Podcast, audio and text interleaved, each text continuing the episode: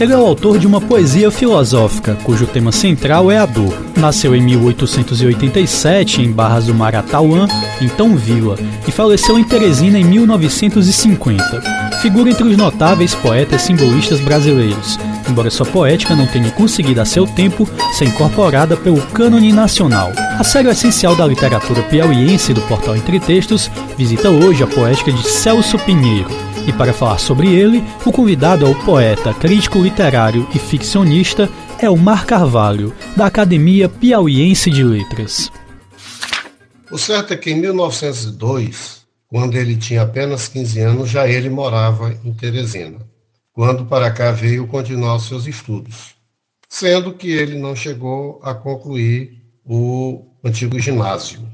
Teresina, nessa época, era uma cidade ainda bem acanhada. O seu perímetro urbano era mais ou menos o que ia do entorno do cemitério São José até o entorno da Catedral de Nossa Senhora das Dores. Isso do norte para o sul e era também o que ia do rio Parnaíba até o rio Poti, não mais do que isso, considerando-se o sentido oeste para leste. O teatro ainda era uma das grandes formas de divulgação, de diversão, de sociabilidade. Porém, já começava a decair. O seu auge foi mesmo no século XIX. Logo desde o início da fundação de Teresina, em 1800, um pouco depois de 1852, até o final deste século. Isto porque no século XX já o teatro começou a sofrer a concorrência do cinema, que logo no início do século XX já chegava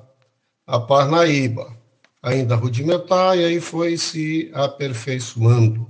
O certo é que, no ano da morte do poeta, já o cinema havia evoluído bastante e se tornara um dos principais meios de diversão. Também por essa época era comum os saraus, musicais ou apenas literários, em casas de pessoas ou que fosse em algum estabelecimento público, mas nas casas era costume as rodas de conversa e esses saraus. Inclusive, na casa do Clodoaldo, abrigava esse tipo de atividade. Existiam vários jornais, alguns abrigavam matérias literárias, onde ele possa ter contribuído, onde ele certamente contribuiu, é claro, contribuiu, onde ele publicava seus sonetos. Agora, muitos desses jornais tinham finalidades políticas, então eram terríveis, para esses jornais políticos, o inimigo não tinha qualidade positiva nenhuma e os amigos não tinham defeito. E o jornal oponente adotava a mesma posição, era o mesmo revide. Por essa época, digo, da juventude do Celso até sua morte, também houve a época das conferências, inclusive houve uma que cheguei a ter a oportunidade de ler sobre a luz do grande poeta oeirense, o Nogueira Tapeti, mas vinham também pessoas de fora. No início do século, isso já vinha do século XIX um pouco, mas no início do século XX, de 1902 por aí até 1914, houve o auge do anticlericalismo. Né?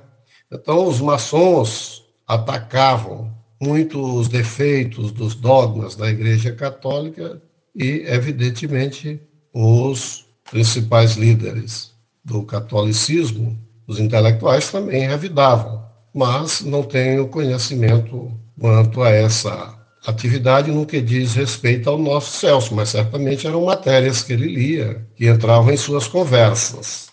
Ele participou com a, como um dos fundadores da Academia Piauiense de Letras.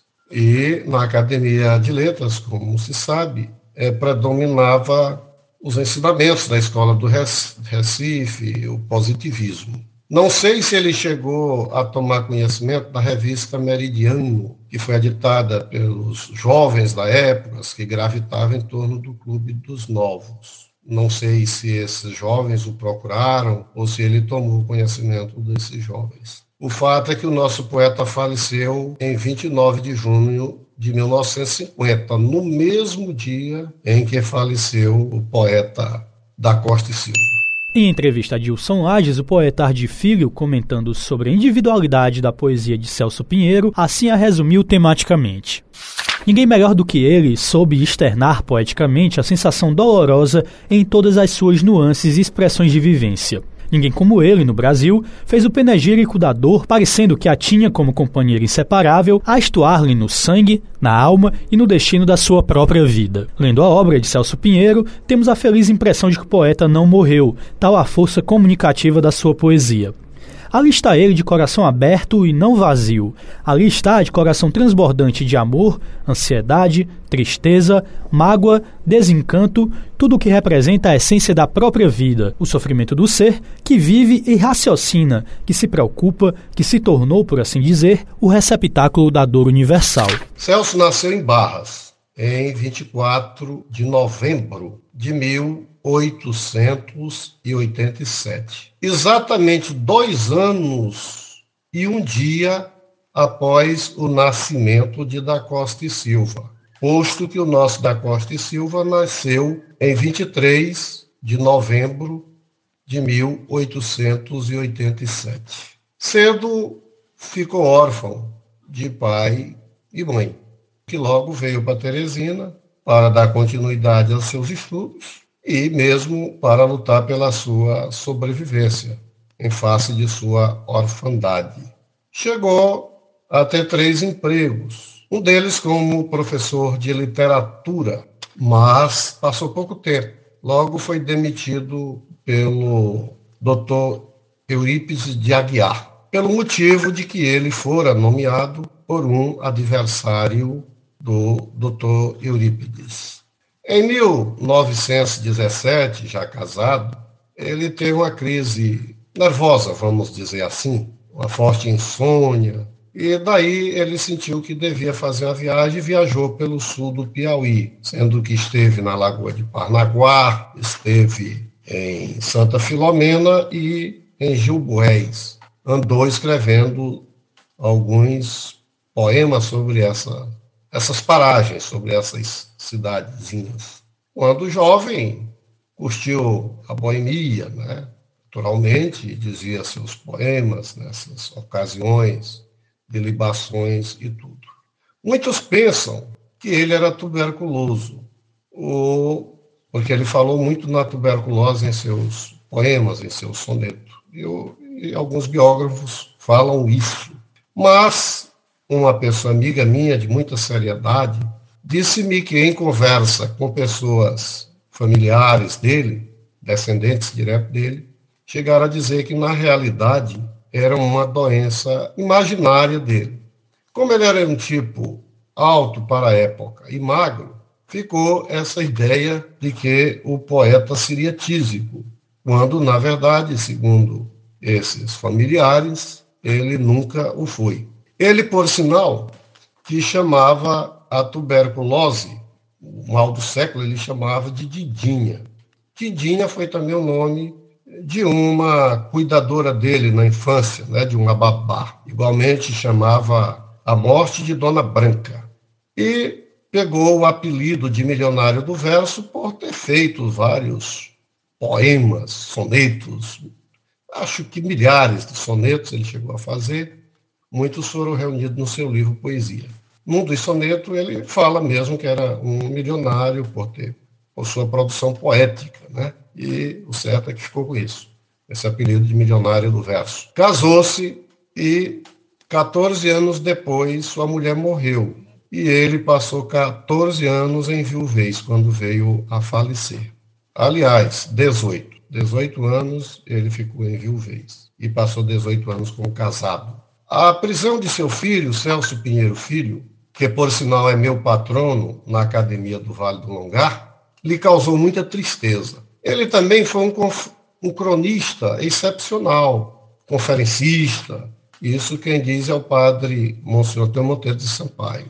Inclusive pro, pronunciou, se pronunciou ao pé da, do túmulo do poeta Newton Freitas, quando ele faleceu. Lá ele restou um soneto em homenagem a esse poeta. E do pouco que eu vi dele como cronista, era um grande um grande prosador, né? merecia ser mais divulgado. Morreu no mesmo dia em que morreu o nosso poeta da Costa e Silva. Os dois grandes poetas do Piauí morreram no mesmo dia, 29 de junho de 1950. É uma grande perda. Celso Pinheiro foi um poeta excepcional e merece toda a nossa reverência e devoção.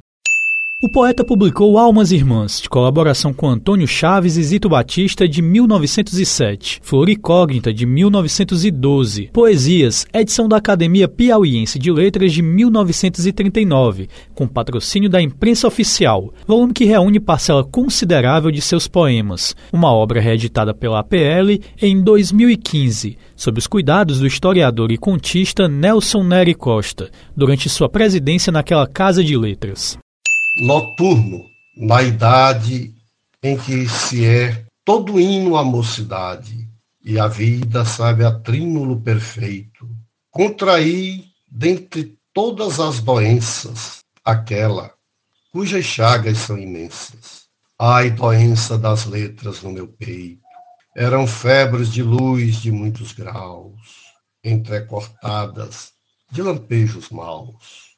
Às vezes, nos ásperos reveses da febre, do martírio, Satanás dirigia o meu delírio, e eu, morto de pés juntos, escutava as risadas de Voltaire e via assomos de magia o meu formoso Charles Baudelaire a farejar o ventre dos defuntos. Verlaine à noite nas tabernas, com dois molambos de pernas acenava-me ao vinho, e Anto nobre, pobre Anto, com suas contas de pranto, tão débil, tão sequinho, tinha a forma tristíssima de um círio na câmara sem luz do meu delírio. Fora uma vez a minha juventude. Ó moços, que passais fortes e são, quem quer vender saúde? Ó farmacêuticos vãos, ó bruxos da ambição, cheios de embuste, guardai a vossa droga, que embora vos assuste, as tenho mais em voga. Olhai minha ambulância, são grandes frascos de ouro, cheios de ânsia. Muito bem, eu preferi escolher esse poema por fugir ao soneto, que era a característica, que era a forma fixa mais usada por ele. Mas esse grande simbolista, nesse poema, que não é um soneto, como visto, ele fala em seus grandes ídolos da poesia, como Charles Baudelaire, Verlaine e Antônio Nobre. Né? Ele chamou de Antonobre, era o, o apelido do poeta português. Não sendo um soneto, o que diferia um pouco do, da sua fórmula tra tradicional de versificação, ele, no entanto, tem as características, não é, dos poemas do simbolismo. Assim ele usa maiúsculas como para dar uma personalidade ou destaque a determinadas palavras. Ele também era um poeta de uma imaginação muito fecunda, muito forte, então tinha sempre belas imagens, belas metáforas, de forma que esse grande poeta usava nos seus textos todos os ingredientes, todos os condimentos, todos os temperos do simbolismo, né? as metáforas, as imagens, aquele tom às vezes penumbroso, um certo pessimismo. Embora falasse da decomposição, não foi, não chegou a ser um esgoto, uma carniça, que perpassava nos poemas de Augusto dos Anjos e, por vezes, em Charles Baudelaire, grande poeta do simbolismo. Um dos maiores poetas do Brasil, merecia compor uma trindade do simbolismo ao lado de Cruz e Souza e Alfonso de Guimarães. Falando sobre a origem da dor na poesia de Celso Pinheiro, disse em entrevista a Dilson Aires o poeta Ardi Filho. Trata-se de dor nascida da percepção profunda do transitório da vida, em confronto com o eterno, com transcendental adivinhado e sentido.